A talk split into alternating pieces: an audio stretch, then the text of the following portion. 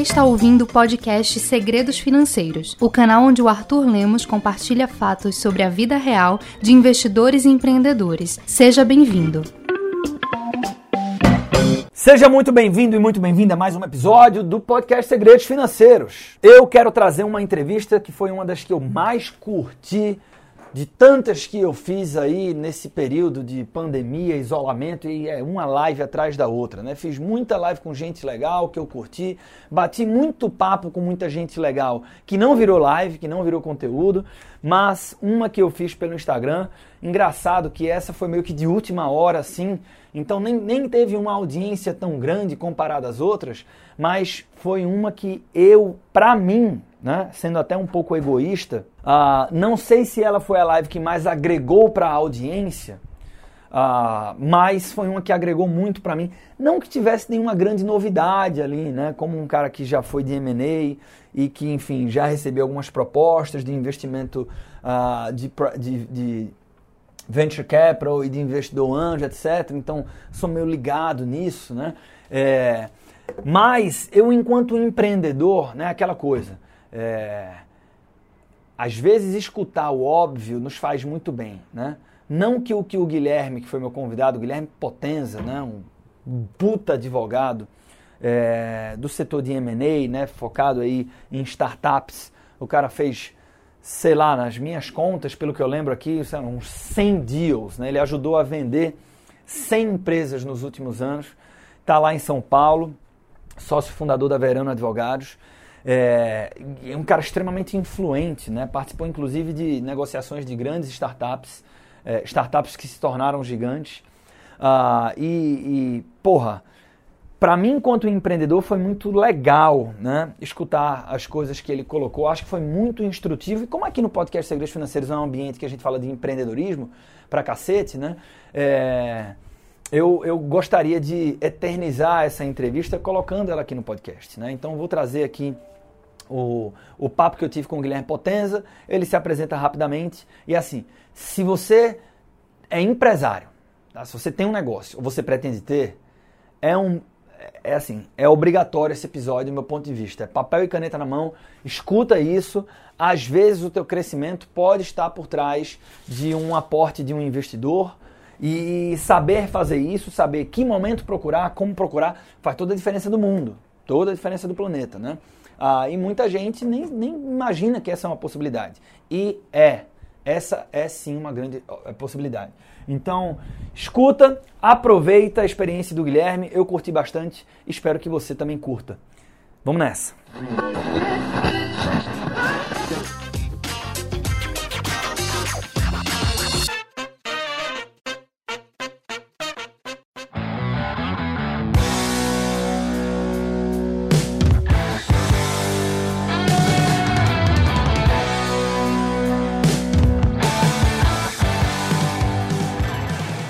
Beleza? Como é que você tá, meu velho? Tudo bom? Tô bem, tô bem. Todos aqui de, de quarentena, firmes e fortes. Maravilha, meu irmão. Ó, o pessoal tá chegando aí.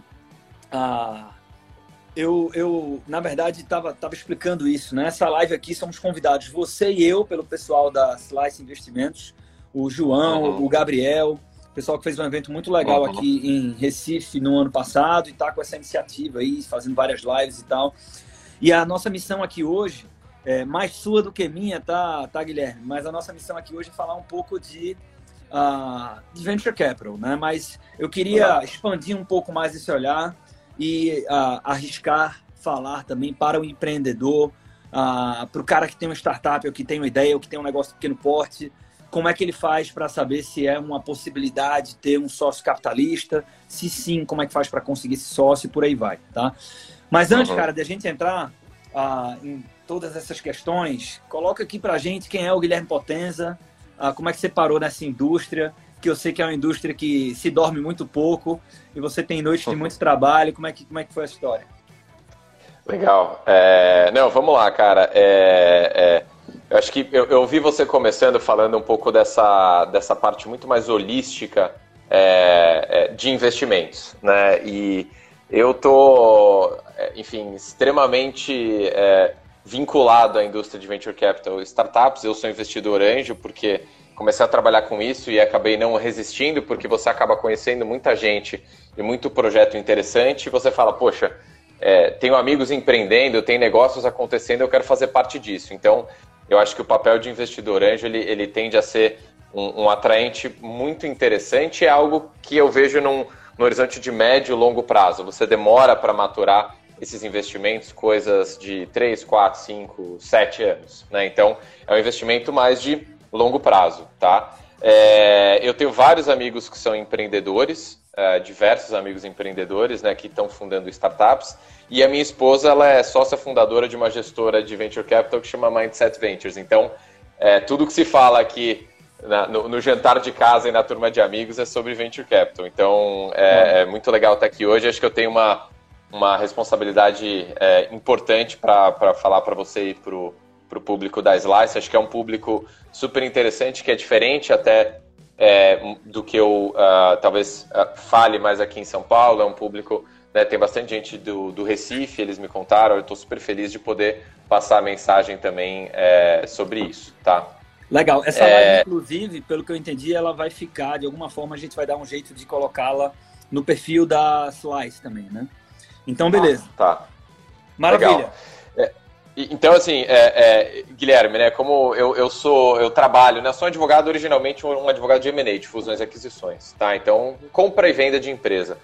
É, e aí, uh, lá para 2010, 11, eu decidi fazer meu mestrado fora, é, sem nenhuma razão específica, eu fui parar em Stanford, mas não porque eu era apaixonado por tecnologia, é, mas sim porque eu gostava muito daquela região mesmo. Já tinha visitado, falei, pô, esse lugar é incrível. Eu tinha um sonho de estudar em Stanford, é, muito mais por viver um pouco daquela região do que por ser obcecado por tecnologia. É, e aí, quando você começa a estudar lá, ainda que você esteja na escola de direito, só se fala em tecnologia. Então, tudo que você estuda são os cases do Google, do Facebook, da GoPro, enfim, tudo é, é, é direcionado a startups, venture capital e tecnologia. As pessoas que você conhece ali na, na, na escola de negócios, os MBAs, eles, o sonho de todos ali é empreender. Então, são todos ex-consultores, ex-mercado financeiro, eles estão lá fazendo MBA para depois empreender. Então, só se vive, só se respira isso. Né? E aí, eu, quando estava lá, falei, bom, tradicionalmente, né, um advogado corporativo vai trabalhar em Nova York. Eu falei, eu não quero trabalhar em Nova York, vou ficar aqui, vou trabalhar num escritório aqui no Vale do Silício que faça venture capital e M&A é, de startups, né? Uhum. E aí eu fiquei no escritório chamado Fenwick West, eu fiquei trabalhando lá um tempo e trabalhei nos deals do Facebook da época, é, né, da, daquele Oculus VR, por exemplo, do WhatsApp, tudo isso aconteceu quando eu estava lá. É, eu lembro dos americanos falando, pô, o Facebook vai pagar bilhões no WhatsApp, quem usa isso? Eu falei, pessoal, o resto do mundo. Só vocês não usam WhatsApp, mas o mundo inteiro. Eu mostrava, o pessoal, olha aqui, ó, tá vendo? Eu falo com todos os meus amigos do Brasil, minha família, eu falo pelo WhatsApp. Que foda. E, foda.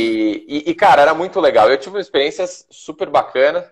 E na época eu conheci um grupo daquela época, né, que já estava fazendo, estava uh, fundando startups no Brasil. Era a época do peixe urbano, é, tinha um pessoal daquela Wildlife também na época que estava né, com estruturas offshore, estruturas é, para conseguir captar recursos de fundos estrangeiros. E eu comecei a conhecer o pessoal. Aí quando eu voltei para o Brasil, falei, bom, a, indústria estava super, é, num momento ainda muito, talvez, incipiente em comparação ao que a gente está hoje. E eu falei, bom, vou me direcionar, vou, vou me dedicar a isso. Né? Vou, vou, me dedicar a essa prática, conhecer mais as pessoas, que eu já conheci várias lá no Vale do Silício, vou conhecer mais e vou me dedicar a isso. E, e aí eu brincava que de dia eu fazia as transações é, de grandes empresas, né? E aí à noite eu trabalhava com as startups e com os fundos fazendo os investimentos para aprender como fazer. Então, eu tenho muito orgulho disso, mas eu digo que eu empreendi dentro de uma grande estrutura e montei uma prática de venture capital. Uh, e aí o que aconteceu? É, dali, né, lá de 2014 até agora, 2020, o nosso mercado ele foi praticamente dobrando de tamanho. O mercado de venture capital. Ou seja, o dinheiro disponível para investir em startups e o número de projetos né, aptos a receber esse investimento, então projetos de qualidade, também não param de crescer. Aquilo que eu falei. É, quando eu me formei na faculdade, lá no começo de 2000, o sonho dos meus amigos que faziam economia, engenharia, administração, etc., era trabalhar em banco de investimento ou numa multinacional. Hoje, se você fala com essas mesmas pessoas, o sonho deles é empreender e montar um unicórnio, montar uma grande empresa, trabalhar numa startup que está crescendo. Então, é, eu vi que muito é, teve uma grande mudança de paradigma, né? Então, a gente, se a gente analisar, talvez 2010 até 2020, é, e, eu, e eu estimulo muito e incentivo muito essa indústria, porque se a gente tiver muitas pessoas boas, com boas ideias, levantando dinheiro com, com gente que está disposta a colocar dinheiro num projeto e esperar 5, 10 anos para receber aquele dinheiro de volta, com alguns X de retorno, né? Então, uhum. 10X, 20X, 30X, 50X, né? O case lá do Facebook, eles falam que deu, não sei, 500X de retorno para Axel, que foi um dos investidores que, que primeiro entraram lá no Facebook quando eles mudaram para o Vale do Silício. Então, e você tendo essa mentalidade, você cria valor. E você cria valor para o país, para a economia, é, uhum. é, e de fato você pode potencializar o crescimento do Brasil. Então, realmente eu me empolgo muito falando disso, porque acho que tem uma, uma solução viável de crescimento do nosso país. É, e aí eu vou dar agora uma pequena pivotada no meu, no meu discurso, mas, por exemplo, tá. eu tenho um cliente que chama Tribe. E pessoal já empreendedor de terceira, de ter, já venderam duas empresas, pessoal muito experiente, e montaram uma, uma startup agora de educação em que eles estão formando milhares, eles vão formar milhares de desenvolvedores, que é algo que falta no Brasil. É, então eles vão formar lá os desenvolvedores de software, é, e aí eles, enfim, ficam ali com, com uma parte. Os desenvolvedores não pagam por essas aulas enquanto estão tendo as aulas, e no futuro, se quando eles receberem os salários, aí eles vão lá e pagam de volta a educação que eles receberam. Então, vão surgindo modelos de negócios que eu não tenho dúvida que no longo prazo vai fomentar de fato uma revolução digital no Brasil. Eu sou muito otimista com relação a isso e por isso que eu fico feliz quando eu falo para públicos que não são só as pessoas que estão aqui em São Paulo, mas de outras regiões do Brasil, para que elas também é, se empolguem e se sintam estimuladas também a, a, empreender e aí tentar captar recursos ou montar um fundo de venture capital ou fazer investimento anjo. Então, é, é, fico bastante empolgado falando aí para vocês. Então, essa foi um pouco da minha trajetória. É, falo também da minha esposa, que em paralelo comigo, enquanto eu estava lá em Stanford, ela estava em Berkeley, e aí ela fundou essa gestora de, de venture capital quando voltou para o Brasil, e eles investem em startups em Israel e nos Estados Unidos para trazê-las para o Brasil. É, uma tese é, olha, eu invisto em você e eu ajudo na tua expansão para o Brasil. Então você tem também é, players importantes vindo para o Brasil, né, startups que estão crescendo, tentando entrar no mercado brasileiro. E esse é um fenômeno que gera muito intercâmbio de tecnologia, intercâmbio cultural, intercâmbio uhum. da forma de se fazer negócios. Então, enfim, é, é algo também que, que, estimula bastante o crescimento é, do nosso país. Então, esse é um pouco do meu histórico. É, falando dos últimos seis anos né, da, da, da minha prática, primeiro ano que eu comecei a fazer isso, eu devo ter feito três transações. Nos últimos três anos, a gente subiu de 20 transações em 2018 e em 2017 para 40 transações em 2018, 50 transações em 2019 e já estamos com 30 em 2020. Então, assim, você vê que, obviamente, não fui. Não é algo que eu ganhei market share. O mercado não para de crescer. Uhum, uhum, né? então, e a gente vai aumentando a nossa, o nosso grau de, de envolvimento com todos esses fundos e as, e as startups, as investidas, e vai ajudando elas a crescerem. Né? E Poxa, ano passado a gente ajudou a vender empresas que a gente acompanhou lá do investimento anjo. Isso é muito legal. Muito né? legal. Você imagina, eu ajudo o Arthur, que está montando um negócio novo. O Arthur fala: olha, vou montar agora uma, uma startup com inteligência artificial, né? E aí eu vou ajudar então todos os meus seguidores, né, com dicas de investimento e isso o robô ajudando, etc, etc. E aí imagina que a gente faz a tua rodada de captação de investimento anjo, depois eu te ajudo na, no primeiro fundo que entra na tua empresa, um fundo de capital semente. Depois te ajudo com a série A, série B, C, que são investimentos maiores. E aí ajudo a fazer a, a venda da tua empresa. Né? O vínculo que a gente cria é muito próximo e isso é muito recompensador. E o que significa que o Arthur, quando colocar esse dinheiro no bolso, ele vai provavelmente falar: Poxa, sou um cara jovem, eu não vou me aposentar.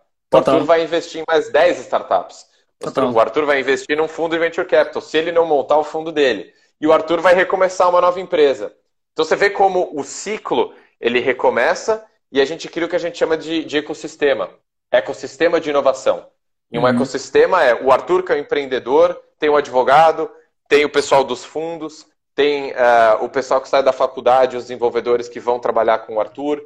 E aí todo esse ecossistema ele vai crescendo, crescendo, crescendo, gerando riqueza, riqueza, riqueza, e ele entra num, num processo acelerado de crescimento. É isso que aconteceu em Israel, é isso que acontece no Vale do Silício, que aconteceu em Nova York. Então, É, e, enfim, agora no Brasil, São Paulo é o grande hub onde a gente tem né, os fundos, o dinheiro, mas uh, vários desses fundos investem em startups no Sul, em, na região de Florianópolis, em Curitiba, na região do Recife, uh, em Minas Gerais. Então, enfim, o Brasil não dá para a gente falar que é só São Paulo. É o Brasil mesmo, é o país e a gente tem polos que estão crescendo. Eu vejo iniciativas agora em Manaus.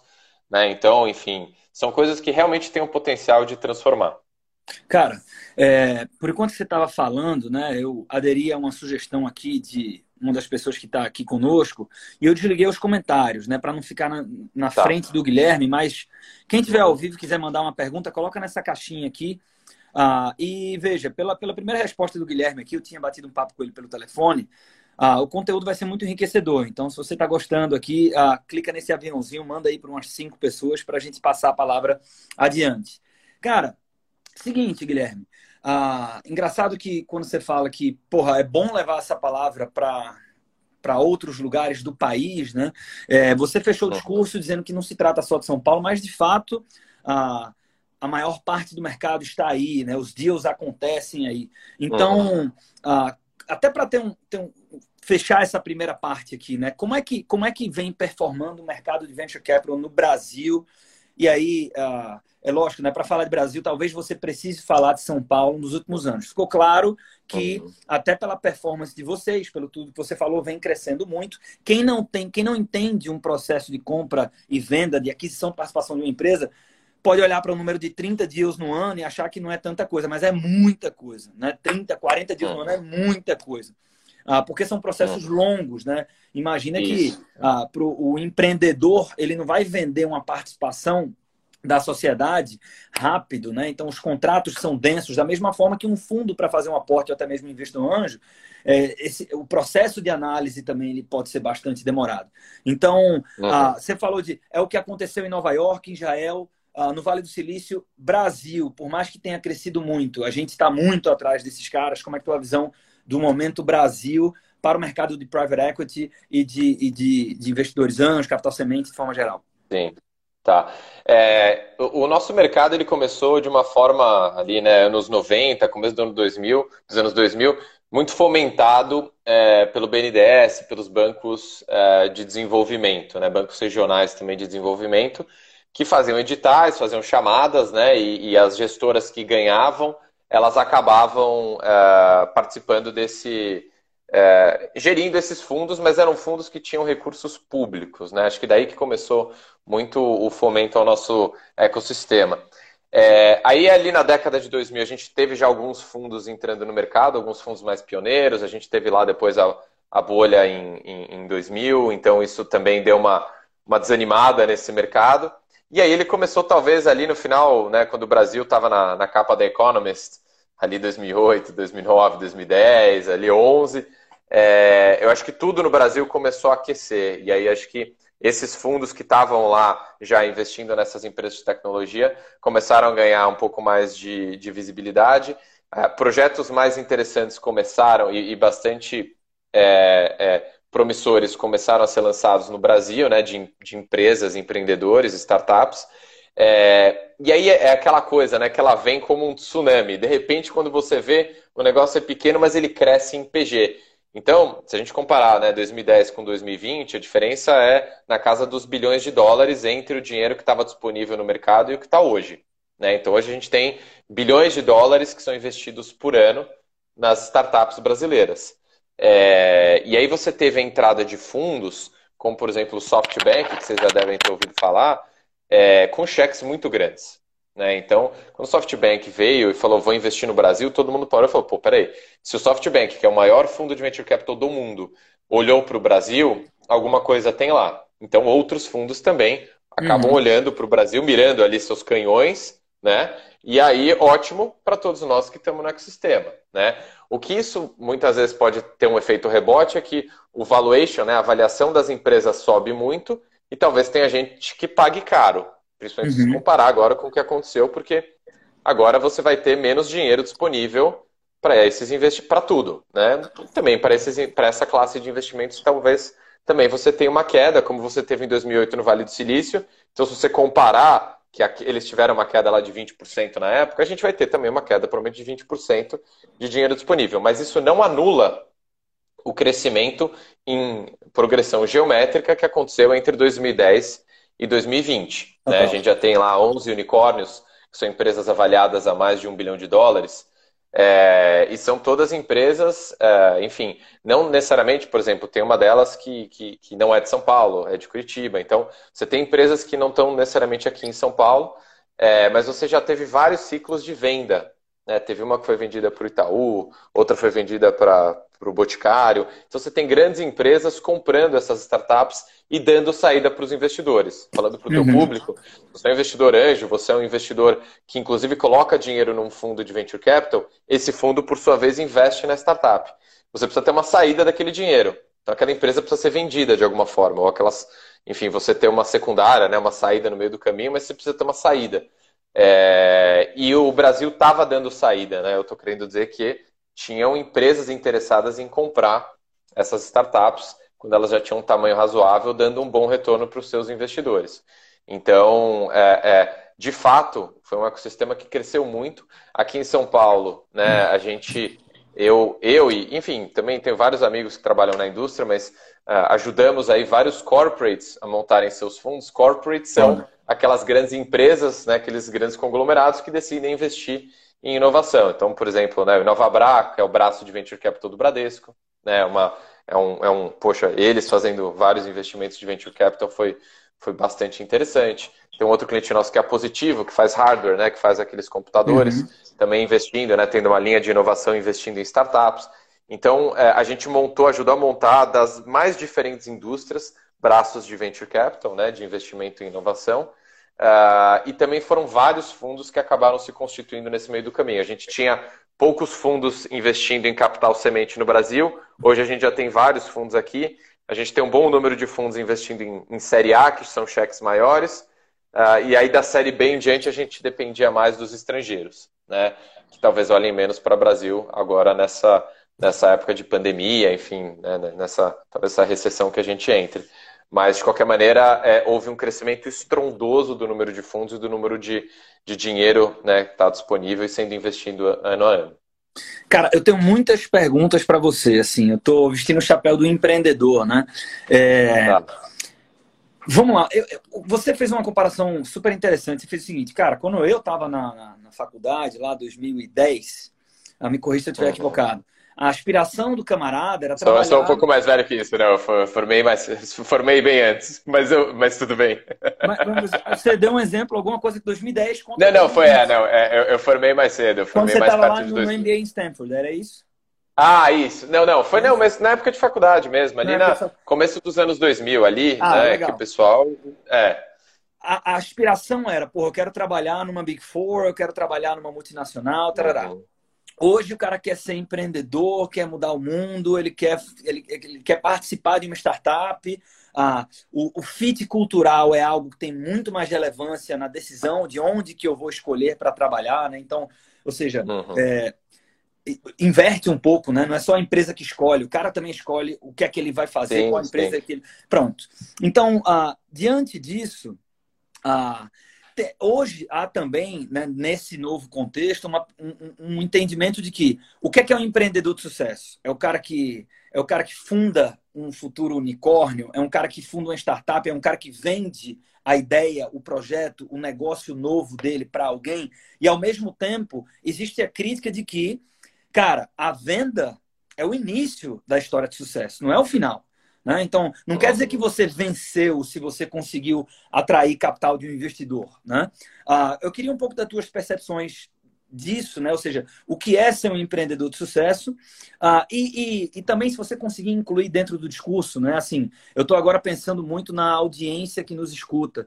Ah, todo exemplo que a gente, a, maior parte dos exemplos que nós escutamos quando o assunto é investimento em startups está uh, quase que intrinsecamente voltado para ideias ou negócios de tecnologia pura. Né? Então, o próprio exemplo que você deu aqui na live, né? Porra, você vai ter aí inteligência artificial, que É, é, é, é, isso mesmo, ou seja, é só para quem tem ideias que, que são majoritariamente definidas como algo de inovação de tecnologia ou negócios mais tradicionais podem se enquadrar. Se eu sou um empreendedor mais tradicional, eu posso conseguir captar um investidor anjo, angariar capital sementes. Então, tenho essas duas perguntas para tá. você.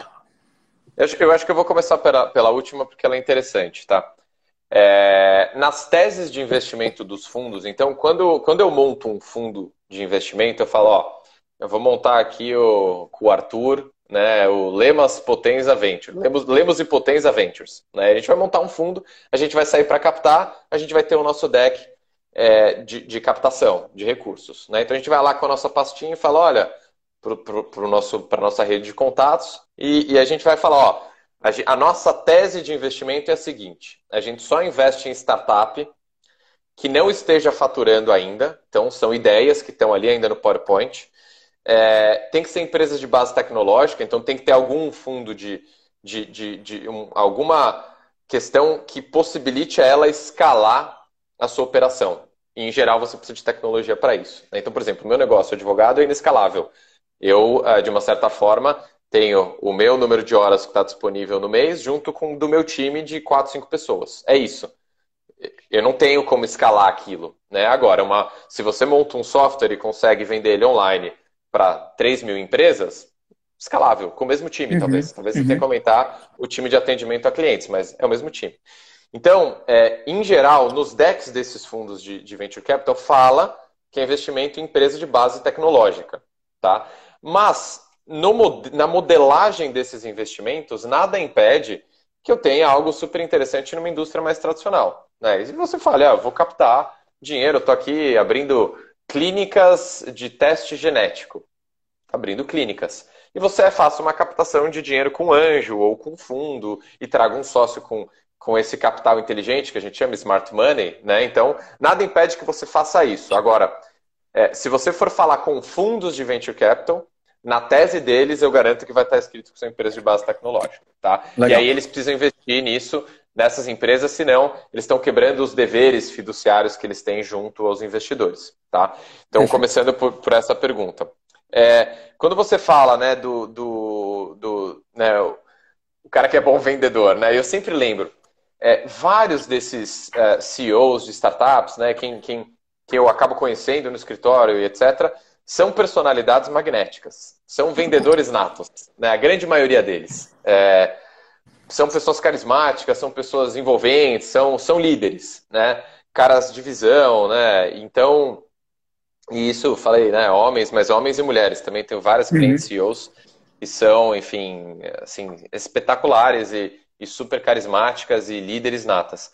É, e aí eu acho que é, é, é essas pessoas que trazem a cultura da empresa né, elas precisam se cercar de pessoas muito boas como ela. Então, você traz um CFO muito bom né, de um banco de investimento ou de uma, de uma empresa grande, Fortune 500, você traz ali um, um COO de uma outra empresa, aí você traz um CTO que é um fera na tecnologia, né, e aí você vai montando o seu time. É, e os fundos, em geral, quando eles decidem investir, eles investem no time. Então, muitas vezes não adianta você ter uma ideia brilhante, se quando né, eu sou o fundo, entrevisto o Arthur e o time dele, eu falo, poxa, não tem liga entre eles, uh, acho que eles não têm experiência, não têm a fome, não têm, não têm as skills necessárias para colocar esse projeto de pé. Eu já ouvi muito isso. É, falando em startup, né, projetos novos, a ideia é 20%. Então o pessoal fala, poxa, mas a minha ideia, vão roubar. Cara, no final das contas, a ideia é fácil ter, o difícil é executar. Uhum. Executar com maestria. Várias das startups que você acaba conhecendo são inovações de modelo de negócio. Não tem nada tão brilhante. Né? Tem a SpaceX que está tentando chegar em Marte. Beleza. Ali é um negócio que é rocket science. Mas várias das startups no Brasil são pequenas inovações de modelo de negócio. As uhum. fintechs, elas acharam um nicho que os bancos não olham muito e elas vão tentando achar pequenas, né, pequenos nichos ali, vão se desenvolvendo, fazendo o negócio muito bem e elas se encaixam ali. Então, execução é o segredo do negócio. Né? Você ter um time bom que execute muito bem aquele projeto. É menos a ideia. Né? A ideia, acho que muita gente tem ideia boa e acaba não conseguindo executar. E aí você tendo um time bom, um, um CEO carismático que vai provavelmente conseguir vender o sonho para um grupo de anjos estratégicos e depois para o fundo, provavelmente eles vão acabar conseguindo captar o dinheiro. Né? Só que agora, quando você colocou o dinheiro para dentro da empresa, só começou a tua dor de cabeça. Porque Isso. eu falo muito com os meus clientes, eles falam, cara, é, tem dia que eu acho que eu sou o rei do mundo, tem dia que eu não quero sair da cama, que eu acho que é impossível dar certo, né? Eu vou lá, vou vender o meu produto, tem dia que eu recebo 200 nãos. E fala, cara, 200 nãos. Um deles até brincou. Você lembra quando você era jovem e às vezes você ia lá na, na festa e você ia lá, né, chavecar né, a mulherada tal, e você tomava às vezes uma bota atrás da outra e falava, cara, eu tomei 200 hoje. Eu fui, eu fui rejeitado 200 vezes. E aí eu falava, poxa, é verdade, né? Dureza, né? Realmente tal, mas, poxa, fica firme. Então tem várias dessas histórias em que você precisa ser muito resiliente. Você precisa Total. lidar muito com, com, com a rejeição, você precisa lidar com feedbacks negativos, você precisa trabalhar muito, né? Então, é, todos esses clientes são absolutamente frenéticos. O pessoal só trabalha. Né? Então, o pessoal me liga, às vezes 11 horas, meia-noite. Ah, não, preciso discutir, apareceu uma emergência. É, e eu tenho que atender, né? Porque, enfim, todos eles trabalham nesse ritmo frenético, não tem como eu trabalhar nesse mercado se eu não adotar esse mesmo ritmo. Então, é, é, eu vejo muita gente competente realmente que sofre. Né? Então, acho que é um mix de competência, resiliência, fome, vontade e um time muito bom né, para conseguir fazer a execução disso. Um ponto que eu não falei mais ali no, no início, falando dos anjos, é, os, em geral, o anjo ele tem uma função, não é só dar o dinheiro. Né? Então, se eu né, convidar o, o Arthur para ser investidor anjo da minha startup, eu vou pensar, poxa, o Arthur né, o cara é um influenciador digital. É, ele pode me dar várias dicas, por exemplo, de como vender meu produto nas redes sociais, ou ele tem muita visão de mercado financeiro, ele vai me ajudar aqui, por exemplo, a vender meu produto para os bancos. Então, em geral, não é só o cheque, né? Porque a gente tinha muito dinheiro, muita liquidez disponível, mas o que aquela pessoa pode agregar no meu projeto, como Total. uma mentora, como alguém que me ajuda, que me abre portas, que ajuda a, a me falar se eu estou indo para o lado certo, para o lado errado. Então isso é muito importante. E a mesma coisa do fundo, né? Que você falou, interessa para o empreendedor trazer um fundo de investimento para a empresa? Interessa, porque é, é, é, o que a gente chama de smart money. Né? Não é só o dinheiro, são as conexões, são as críticas que você vai receber, são né, é, a puxada de orelha. Então tudo isso o fundo acaba fazendo, fazendo fundos bons, sérios, fazem com com, com muita propriedade isso. E isso ajuda muito os empreendedores e as empresas. Então, acho que quando você está. É engraçado isso, mas eu vejo que é, é, algo que entre empreendedor e fundo tem que ter uma química mesmo. Uhum. Uma relação total, que se inicia. Total. Né? Então, é, isso é muito importante porque você vai acabar trabalhando junto. De novo, não é só colocar o dinheiro e esperar. É algo que eu tenho interesse em trabalhar junto com aquela empresa para que dali a 7, 10 anos eu tenha o retorno do meu investimento. Cara, eu tinha anotado aqui, né, para você esclarecer o conceito de smart money, você acabou fazendo isso super bem, porque a, eu sei que essa é uma dúvida que passa pela cabeça do empreendedor, né? Até como eu te falei, né? Ah, eu, eu, já trabalhei com M&A antes de, de empreender, ah, então o, o, o, processo de investir em uma empresa, o, o que é venture capital, para mim, talvez seja mais claro do que para o empreendedor médio. Mas com o chapéu uhum. de empreendedor, que já recebi propostas de aporte no business, uh, eu uhum. sei que, por maior que seja a clareza que você tem, na hora que você tem uma, uma, uma proposta concreta, isso mexe com as emoções, assim, né? Porra. Uh, e, e, é muito difícil para o empreendedor fazer esse julgamento, Guilherme. Não sei se você concorda comigo, que é justamente uh, o que é que nesta proposta há de contribuição para o desenvolvimento do business. Ou seja, uh, normalmente, quando a decisão é exclusivamente financeira, uh, o final da história não é tão feliz. É claro que alguns negócios estão no momento que eles precisam sim de gestão de capital para fazer a alavancagem que tem que ser feita, para consertar alguma coisa no modelo de negócios mas as histórias que têm final feliz, normalmente você tem mentoria, rede de conexões, essas críticas. E eu já escutei de alguns gestores de fundo exatamente o termo que você colocou, né? Tem que haver uma química entre o fundo e o empreendedor. O que me leva, então, a, a, uma, a uma pergunta muito óbvia, talvez, né? Que é o seguinte. Talvez alguém esteja assistindo a nossa live e diga o seguinte: porra, eu tenho um negócio que uh, pode fazer sentido para um investidor anjo. E aí, uh, se você pudesse esclarecer essa escada, né, de uh, o que é que é aporte anjo, o que é que é capital semente, depois o que é que é série A, B, o que é que é venture capital. Tá e, além disso, uh, onde que eu, empreendedor, que estou aqui com um negócio que eu considero que é muito bem desenhado, pode ser um projeto ou não, um negócio que já fatura, que já gera caixa, onde que eu encontro essas pessoas? Né? Pergunta de um milhão de dólares para quem está do lado aqui da labuta. Legal, show de bola. Acho que vou, vou começar pelas últimas, que são as, as mais fáceis, mas é, é, fundo é um business também é, de reputação, tá? Porque é, os melhores projetos, eles em geral recebem várias propostas de investimento. Então, se o teu projeto está indo super bem, você não vai falar com um fundo só, imagina. Né? É, não é estratégico, é melhor você falar com os 4, 5, 10 fundos e ver quem, te, quem você tem mais química e quem te dá o melhor deal. Quem fala, olha, eu vou colocar 10 milhões na tua empresa num valuation de 100 milhões. Ou seja, você vai ceder 10% da tua empresa para aquele fundo, tá? De uma maneira mais simplista. É, e aí você pode ter uma proposta que você consiga um cheque de 20 milhões a 200 milhões de reais de valuation. Ou seja, você vai botar 20 milhões para dentro da empresa e vai ceder os mesmos 10%. Então, você, é o que a gente fala, eu tenho vários term sheets na mesa. Vários fundos me deram um term sheet falando, ó, invisto na tua empresa a esse valor, né, e pegando esse percentual aqui, dando esse valuation, essa avaliação. Então, é, é, é um business de reputação, querendo dizer o seguinte, é, é, você vai atrás daquele fundo que você sempre ouviu falar bem, que você admira os sócios, que você admira o time, que você conversou ali com 10 empreendedores que são investidos né, já por esse fundo e teve um feedback bom.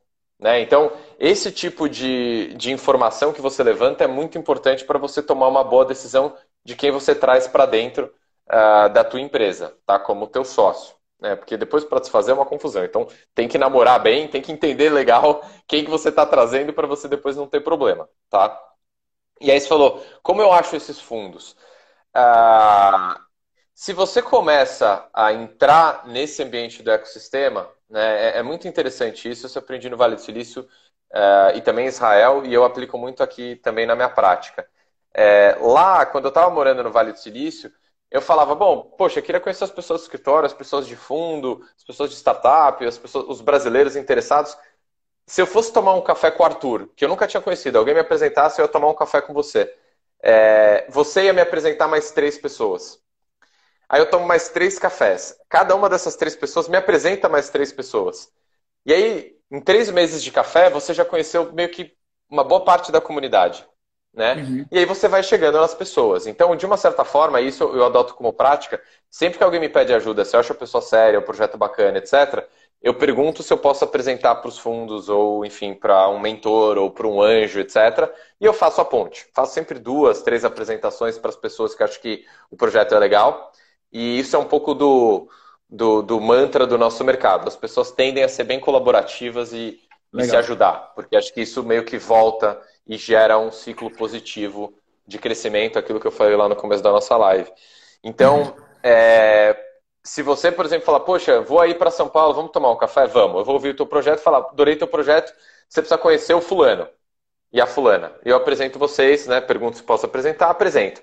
Você vai lá e toma um café com cada um. Pô, adoramos o projeto do Arthur. Eles vão te apresentando e você vai conhecendo as pessoas, entendeu? Uhum. Então eu faço muita ponte, não só eu, várias pessoas fazem muita ponte, tá? É, eu acho que essa é a forma de você chegar nos fundos, né? E pelo menos ouvir um não. Porque você uhum. pode chegar no fundo e falar, cara, não gostei do teu projeto, não. Né? Em geral, eles são bem, bem diretos, isso é muito bom. É, não tem muito, ah, talvez, não sei. Já o pessoal falar, olha, volta daqui a dois meses, você não está pronto, ou fala, ó, não é nossa tese e a gente não vai investir em você, tá? Então, eu, eu acho que é, é, é isso acaba sendo bastante importante. Indo de novo para o beabá do Venture Capital, eu acho que eu vou dar, eu vou falar por um exemplo e, e aí vai ficar mais fácil de entender, tá? É, eu tenho, tenho um cliente que uh, vendeu uma empresa, então ele é um cara já um empreendedor de sucesso, empreendedor conhecido, vendeu a empresa dele é, e aí falou, bom, sou um cara ainda jovem, é, não quero me aposentar, eu vou começar um novo projeto. O que, que ele fez? É, ficou olhando o mercado americano né, de inovação, é, viu lá uma ideia que ele achou que poderia talvez ser meio que transportada para o Brasil. É, não um copycat, realmente adaptado para o cenário brasileiro, né, tropicalizando ah. aquela ideia. Né? Então, supondo aqui que era um mercado de, de saúde. Né? Então, uma solução específica para aquele público que não tem seguro-saúde. Algo super importante hoje. Né? É, aí o que ele fez? Ele foi lá, conversou com mais. começou a tomar vários cafezinhos, conheceu lá quatro, cinco pessoas super especiais e montou aquele time. Ele montou aquele time ele falou: bom, vamos dividir aqui o capital social. Então, vamos dividir a cap table, que a gente chama, capitalization table da empresa. Quem tem o que nessa empresa? Então ele falou: eu tenho 50% da empresa, cada um dos meus co-founders tem mais 10% da empresa. Tá? Beleza. Aí eles falam: bom, a gente já tem o projeto, tem a ideia, a gente tem um pitch deck, que é aquele PowerPoint ali falando qual que é o mercado que você vai atacar, qual que é o teu produto, é, qual que é a sua tese, qual que é o seu projeto ali para dali a um, dois, três, cinco anos, é, o teu, talvez mais ou menos como seria o financeiro, é, um, descrevendo o teu time, né, e falando mais ou menos o que, que você pretende, quando você pretende captar. Aí ele pegou esse PowerPoint e aí ele falou, bom, eu preciso trazer esse CEO desse grande, dessa grande empresa de plano de saúde, esse CEO desse grande hospital, ah, essa médica, que é uma médica super conhecida, e ele começou a bater na porta dessas pessoas falando: olha, você quer investir de anjo nessa minha empresa? Quer colocar 100 mil reais nessa empresa e ser meu investidor anjo? E aí, colocando esses 100 mil reais, você vai ter uma, você vai ter uma dívida conversível, né? Então, em geral, o anjo não entra colocando equity, ações, Tá. Porque tem uma questão de responsabilidade aí. Né? Se a empresa quebra, você está sócio dessa empresa, tem um pouco de risco, então uhum, o pessoal uhum. tende a tomar um pouco mais de cuidado. Entra como um credor conversível. Tá? tá? E aí, os anjos então colocam dinheiro na empresa. Tá? Então, colocaram ali 500 mil reais. Com esses 500 mil reais, eu faço um produto, uma versão né, beta do meu produto, que é uma versão que eu consigo testar ali com uma empresa para ela vender para os clientes dela. Né? Então, aquele plano, novo tipo de plano de saúde que eu estou colocando ali no Verano Advogados, que é o meu escritório. Então, eles estão testando no Verano. Deu tração, no Verano foi legal, foi, foi um sucesso. Ele fala: ótimo, então meu produto é viável. Eu tenho um MVP, que eles chamam o Most Viable Product. Então, meu produto é viável. Agora eu posso tentar, então, vender esse produto. Só que eu não tenho dinheiro, porque eu vou precisar de um time de 20 pessoas, preciso de desenvolvedor, preciso de time de vendas, preciso de, de time de atendimento a cliente. Então eu preciso de mais 2 milhões de reais. O que, que eu faço? Vou bater na porta, vou tomar um monte de cafezinho e vou bater na porta dos fundos que fazem investimento capital semente. Tá? E falo, ó, preciso de um cheque de 2 milhões de reais. Vocês topam? Recebo ali duas propostas, comparo as duas propostas, falo, bom, esse fundo já ouvi coisas não tão boas, esse fundo eu só escuto falar bem, e a proposta deles está boa. Né? Eles vão colocar aqui 2 milhões de reais, num valuation de 10 milhões de reais, ou seja, eles vão pegar 20% da minha empresa, tá? Também com uma dívida conversível ainda, tá? Então, ou seja, eu tinha feito uma rodada anjo lá atrás, coloquei um dinheiro para dentro, mas de pessoas que são estratégicas, tomei uma diluição de 10%, por exemplo. Então, os, os fundadores tinham 100%, agora eles tinham 90% na rodada anjo. Chamo o investidor capital semente, vendo mais 20% né, da minha empresa, então, já perdi 30%. Então, os fundadores têm 70% da empresa. Empresa começa a crescer, já tem de várias empresas no mercado de São Paulo. Aí eles falam: olha, agora a gente precisa de mais dinheiro daqui a dois anos, né, um, dois anos, para vender para o Brasil inteiro. Que agora eu vou ter que ter uma, né, um, uma filial em Recife, uma filial em Curitiba, uma filial em Porto Alegre. Preciso de mais dinheiro. Preciso agora de 10 milhões de reais. Vou fazer uma série A. Não são os mesmos fundos que estavam ali na, no Capital Semente, são outros fundos. Uhum. Aí você vai bater na porta desses fundos, alguns até são gringos, tá? Vai bater na porta desses fundos e aí fala, ó, pô, esse é meu projeto, agora preciso escalar, etc, etc. Preciso de 10 milhões de reais. E aí eu recebo mais três propostas e eu começo a comparar. Essa proposta, eles pediram um assento no conselho. Então pediram para eu criar um, um conselho de administração, eles pediram um assento. Além desse um assento, eles pediram uma série de vetos. Então, eu não posso contratar empréstimo, eu não posso emitir mais capital social, eu não posso emitir plano de opção para os meus uh, colaboradores, eu não posso fazer nada disso sem o ok do conselheiro eleito por eles. Ou seja, eu crio uma governança que ela é mais complexa. Eu, eu, eu adicionei um grau de complexidade a, a, a forma como a minha empresa é gerida. Por isso que a gente sempre brinca que tem fundador que é muito bom nos primeiros dois, três anos, daqui em diante ele pode não ser a pessoa certa. Uhum. Porque você já tem uma empresa de 200, 300 colaboradores, com um conselho de administração que vai estar ali todo mês cobrando o resultado, cobrando performance, né? Então, quanto mais sócios você traz, mais gente profissional você vai ter te cobrando. E pode uhum. ser que você não seja mais aquela pessoa. Eu sou muito bom de fazer a empresa do zero aos três anos. Mas eu não sou a pessoa certa dos três ao IPO ou a venda uhum. da empresa, dali uhum. 3 a 10 anos, tá? Então, enfim, isso para fazendo uma digressão explicando, mas eu fecho a rodada, trago mais esse fundo, e aí eu fiz a minha série A, que a gente chama, né? E aí, dali a mais dois anos, faço uma série B, em que eu trago 50 milhões de reais, dali a um ano, faço uma série C, que eu trago mais 100 milhões de reais, e eu vou subindo, né? E aí eu posso ser, talvez, não sei, um Nubank, né? Que já deve ter levantado centenas de milhões de dólares, uh, que já está presente na América Latina. E aí pode ser que esteja planejando um IPO na Nasdaq, por exemplo. Né? Então, a saída dele, que ele vai dar para os anjos que estavam lá no D0, para os fundos do Capital Semente, para os fundos da Série A, Série B e etc., e aí por diante, a saída deles talvez não seja vendendo o Nubank para o JP Morgan, mas seja fazendo o IPO do Nubank na Nasdaq. E aí uhum. eu, Guilherme, que posso ser investidor anjo do Nubank, eu vou vender depois a minha participação lá no IPO na Nasdaq, entendeu? Então, esperei lá sete anos, e aí eu recebi ações e vendi minhas ações lá na Nasdaq, ou segurei o papel, não sei, mas enfim. Esse acaba sendo o ciclo. E se eu sou um fundo de venture capital que investi ali no capital semente e segurei esse investimento até o IPO, e isso demorou sete anos, mas se eu coloquei 10 milhões de reais aqui, né? e dali a seis anos esses 10 milhões viraram 500 milhões de reais, eu tive um retorno de 50x.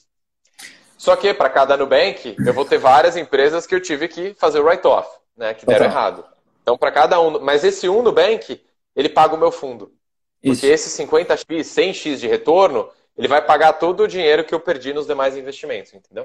Guilherme, uh, mais duas coisas que eu imagino que que passam pela cabeça do empreendedor, né? Você, eu gostaria de uhum. separar aqui o cara que tem um, uma boa ideia e o cara que tem um negócio, mas que uhum. está nos seus primeiros anos ou está no início e tal, mas é um negócio que tem potencial, que tem, uh, uh, que existe escalabilidade, ele sendo mais ou menos tecnológico e tal, e ele se enquadra de repente numa tese de investimentos de boa parte dos, uh, dos, dos, fundos, enfim, até mesmo de investidores anjos há uma diferença muito grande entre esses dois personagens, que é a seguinte: o cara que tem uma ideia, ele tem muito tempo para tomar esses cafés que você colocou. O cara que tem um negócio que está em execução, há um trade-off enorme de uhum. pegar um avião e ir para São Paulo e conversar com várias pessoas e tocar Sim. o business, né? Que, sobretudo no início, depende muito né, do, do envolvimento do, do, do, fundador, de, enfim, de quem, quem que participou de concepção do negócio. Então, uh, pela tua experiência, como é que o empreendedor que uh, ele sabe que poderia acelerar o desenvolvimento do negócio a partir da captação uh, junto a investidores ou a fundos, como que esse cara coloca na balança esse distanciamento da operação para poder é, efetivar essa captação e uh, uma, eu estou fazendo as perguntas em dobradinha todas as vezes aqui foi coincidência tá mas uh, essa é uma e junto dela né falando da captação em si no início, a primeira captação ali com investidor anjo e tal. Então, por exemplo, eu falo muito de investimentos em ações aqui, a gente está falando da valuation o tempo todo, né? Ah, Uhum. Quando você fala de um business, cada vez mais é, eu vejo uh, uh, deals uh, que são fechados assim, em, em, em, uma reunião, né? em um papo, quanto que você quer e tal, que é uma metodologia totalmente não ortodoxa. Né? Então, assim, é, será que faz sentido para um negócio que está muito embrionário? Eu, porra, pegar um plano de negócios, trazer aquilo a valor presente por uma taxa de desconto e tal. É, é, como é que o empreendedor avalia a justiça de uma proposta de aporte por parte de um investidor anjo? Tá. É. é essa tua segunda pergunta é super bacana. Eu vou, eu vou, agora eu vou começar pela primeira. Tá? Se deixasse, eu passava Mas, três você... horas aqui com você. Mas, cara, você está coberto de razão, porque é, é, Eu tenho casos onde o, o, o CEO, se ele está focado na captação e no investimento, uh, ele está desfocado das operações. Tá? Então, isso acaba sendo é, um trade-off muito ruim. Então, é, se não é aquele primeiro cheque, é onde você está só na parte da ideia, mas se a empresa já está rodando, é, você precisa destacar uma pessoa, né? E, em geral, o CEO, como o CEO está olhando tudo de cima, é, em geral, o CEO é aquela pessoa que vai tocar essa parte do investimento. Porque ele está olhando também as operações mais de cima. Ele precisa ter alguém que está ali no dia a dia da operação. Não tem como você ser o cara da operação e aí se destacar um, dois meses para organizar ali o data room da tua empresa e montar né, todos os contratos, ficar negociando o contrato, ficar falando com o advogado, ficar falando com o fundo. Você vai demorar de um a três meses para fechar essa transação. Tá? Então, e, e esse um a três demora do, é, vai, varia muito do quão rápido são as pessoas que estão envolvidas no processo. É, e de fato, o que eu vejo de experiência própria é ou o CEO ele está tocando a transação do investimento, ele destaca alguém para meio que liderar as operações, ou uh, uh, ele uh, em si toca as operações e destaca alguém, o CFO dele, para tocar ah, o negócio. E, enfim, a gente já fez várias calls de final de semana e madrugada, porque era a hora que o CEO podia falar. E a gente precisava tirar algumas dúvidas, falando, bom, a gente já negociou tudo que dava, mas precisava bater o martelo com o CEO. E aí a gente, se, a gente se falava 11 horas, meia-noite, fora do horário ali é onde a operação está rolando. Então, é, teu ponto é, é, é, super justo. Agora, o trade-off sempre vale porque você consegue levar a tua empresa para um novo patamar, né? Então, tanto de sócio, quanto de governança, quanto também de dinheiro, né? Uhum. Para você conseguir escalar a tua operação. Então, o trade-off vale, você só precisa se organizar. Acho que não dá para fazer as coisas na loucura. Né? Acho que você precisa se planejar. Olha, vou fazer uma captação daqui a três a seis meses, já monta um time que consiga rodar com 20% do teu tempo disponível. 80% do teu tempo ali por três meses vão estar ali para fechar a transação, tá? Então acho que isso é super importante, porque você vai tomar muito cafezinho, fazer muita negociação e isso acaba sendo importante, tá? Então acho que essa era a tua primeira pergunta. É, e aí, com relação né, aquele teu ponto do valuation, é, o valuation da startup em estágios iniciais, ele é diferente do teu valuation que você faz é, de ações de companhias listadas que você abre ali os demonstrativos financeiros e fica fazendo todas as, todas as suas fórmulas e fala, puxa, mas isso aqui o EBITDA não tá bom e etc, etc. No nosso mercado, é, o valuation, principalmente nos estágios mais iniciais, ele varia muito. Tem algumas metodologias que você consegue usar. Então, você, na internet você vai achar, né? Poxa, valuation de startup. Sempre tem alguém que tenta colocar alguma fórmula, mas com base em experiência própria vai é, muito com é, qual o patamar daquele mercado, e os valuations no Brasil subiram muito nos últimos anos. Lembra que eu falei do SoftBank? Quando o SoftBank chegou no Brasil, o valuation do pessoal lá do investimento anjo já subiu. Porque uhum. o pessoal falou, falou, poxa, o SoftBank tá, né, deu valuations altíssimos lá na frente, então já vamos subir o valuation aqui. E subindo o valuation aqui, meio que todo mundo fala, ah, o valuation mínimo de quem está fazendo agora capital semente é de 3 milhões de dólares. E aí vira meio que o patamar de mercado. Uhum. Tem outra forma também que eu vejo, né? Já está mais ou menos, ah, o mercado está pagando esse valuation. É, você falar, olha, eu sou empreendedor, eu não quero ceder mais que 10% da minha empresa. Então vai. É, o tamanho do seu cheque vai, vai ser condicionado ao fato que você não vai pegar mais que 10% da minha empresa. Tá? Uhum. Então eu vou proteger minha cap table, eu vou proteger o equity que eu vou ter para depois eu, eu manter esse equity comigo até a saída da empresa, o máximo que eu conseguir.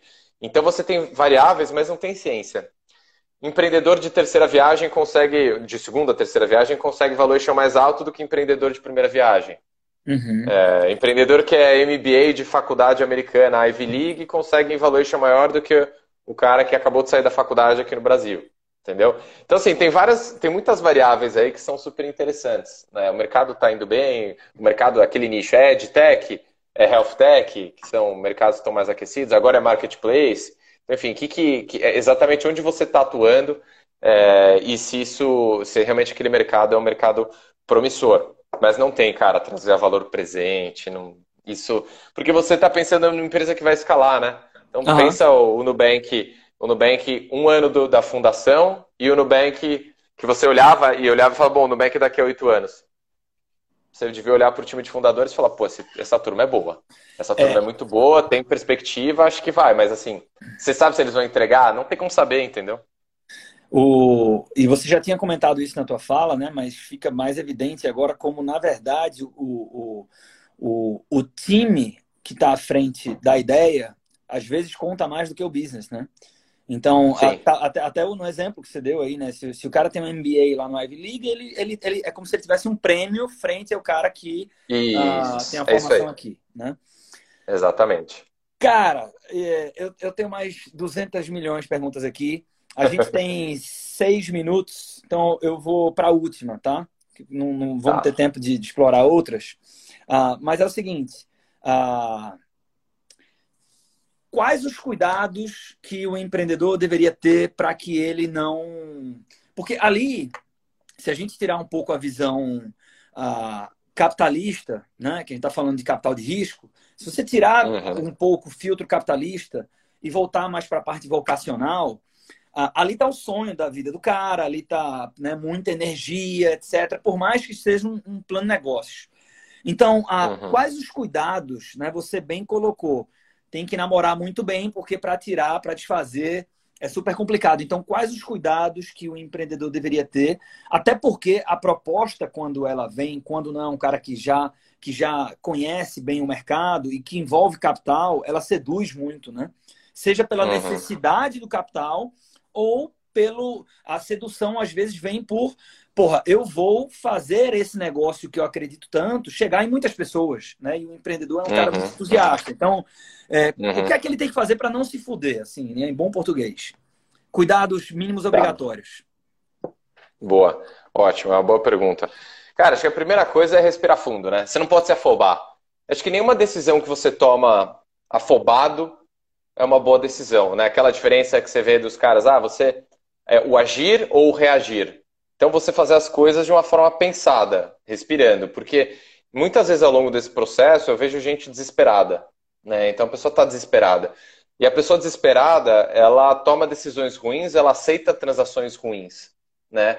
E então, é, e, e, também a pessoa pouco informada. E cara, hoje em dia, na boa, é, você, você falar que você não tem acesso a, a informação sobre o que é um deal de venture capital, quais são os termos padrão, etc. Pô, entendeu? Dá um Google que você vai ver lá o National Venture Capital Association nos Estados Unidos. Você vai ver um monte de documento de escritório americano falando o que é padrão de transação de venture capital.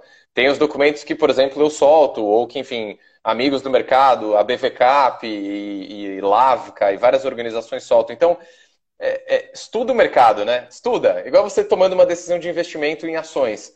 É, você não toma, falar, ah, pô, sei lá, viu o Jornal Nacional e vou comprar ações da empresa tal. Não, você não faz isso. Você vai estudar, você vai ler as demonstrações financeiras, você vai fazer conta, você vai escolher o que você vai fazer, etc. Então aqui é a mesma coisa. Se você é um empreendedor querendo captar dinheiro, entenda qual é o padrão de mercado, entenda qual, como é feito o processo. Estude o que os teus peers, o que as outras empresas fizeram. Estude quem são os fundos, quem são os players, quem são as pessoas. É, e aí eu acho que algo que é extremamente importante é, né, da parte dessa parte educacional, do estudo, que eu diria para vocês é uh, se você aceita termos muito ruins lá atrás dos teus investidores anjos, isso já aconteceu com vários clientes meus, depois a gente, a gente tem um trabalhão para arrumar. Porque uhum. o cara já vem aqui, às vezes, na, na série A e o fundador tem 20% da empresa. Cara, 20% da empresa, se depois ele precisar de mais rodadas de captação de dinheiro, vai chegar no IPO da empresa, ele tem 5% da empresa. E aí o cara é dono da empresa e ele tinha 5% da empresa. É muito ruim, entendeu? Total. Então, assim, é, é, eu acho que você precisa estar tá muito. Você precisa se preparar, você precisa conhecer as pessoas do mercado e você precisa também é, é conversar sobre isso é, é, com pessoas que entendem para você tentar tomar uma boa decisão. Então, sempre proteger a tua cap table, que eu chamo que é você não sair dando equity para todo mundo né? E, e dando, ah, falando, pô, legal, aí sobrou 5% para mim. Porra, vai, monta outra empresa, entendeu? Você fez um deal ruim. É, e outro é não dar muito direito para os teus investidores que não sejam coisas padronizadas no mercado. Você vê direito, já chegou em mim em contrato que o investidor tinha. Cara, o, o fundador não podia nem comprar o galão de água que ele precisava da benção do investidor. Então, é, acaba atrapalhando a própria operação, né? Total, uma merda. O cara fez besteira. Entendeu? Então, é, eu acho que é muito isso. Não dá pra fazer no afobamento, estuda, se informa, toma 30 cafezinhos, assiste um monte de live, vê os cursos que estão disponíveis, se prepara. Fala, eu vou fazer isso daqui a seis meses, se prepara e aí você começa, entendeu? Não faz Foda. na loucura. Cara, temos um minuto e cinquenta. Uh, eu vou. Eu vou.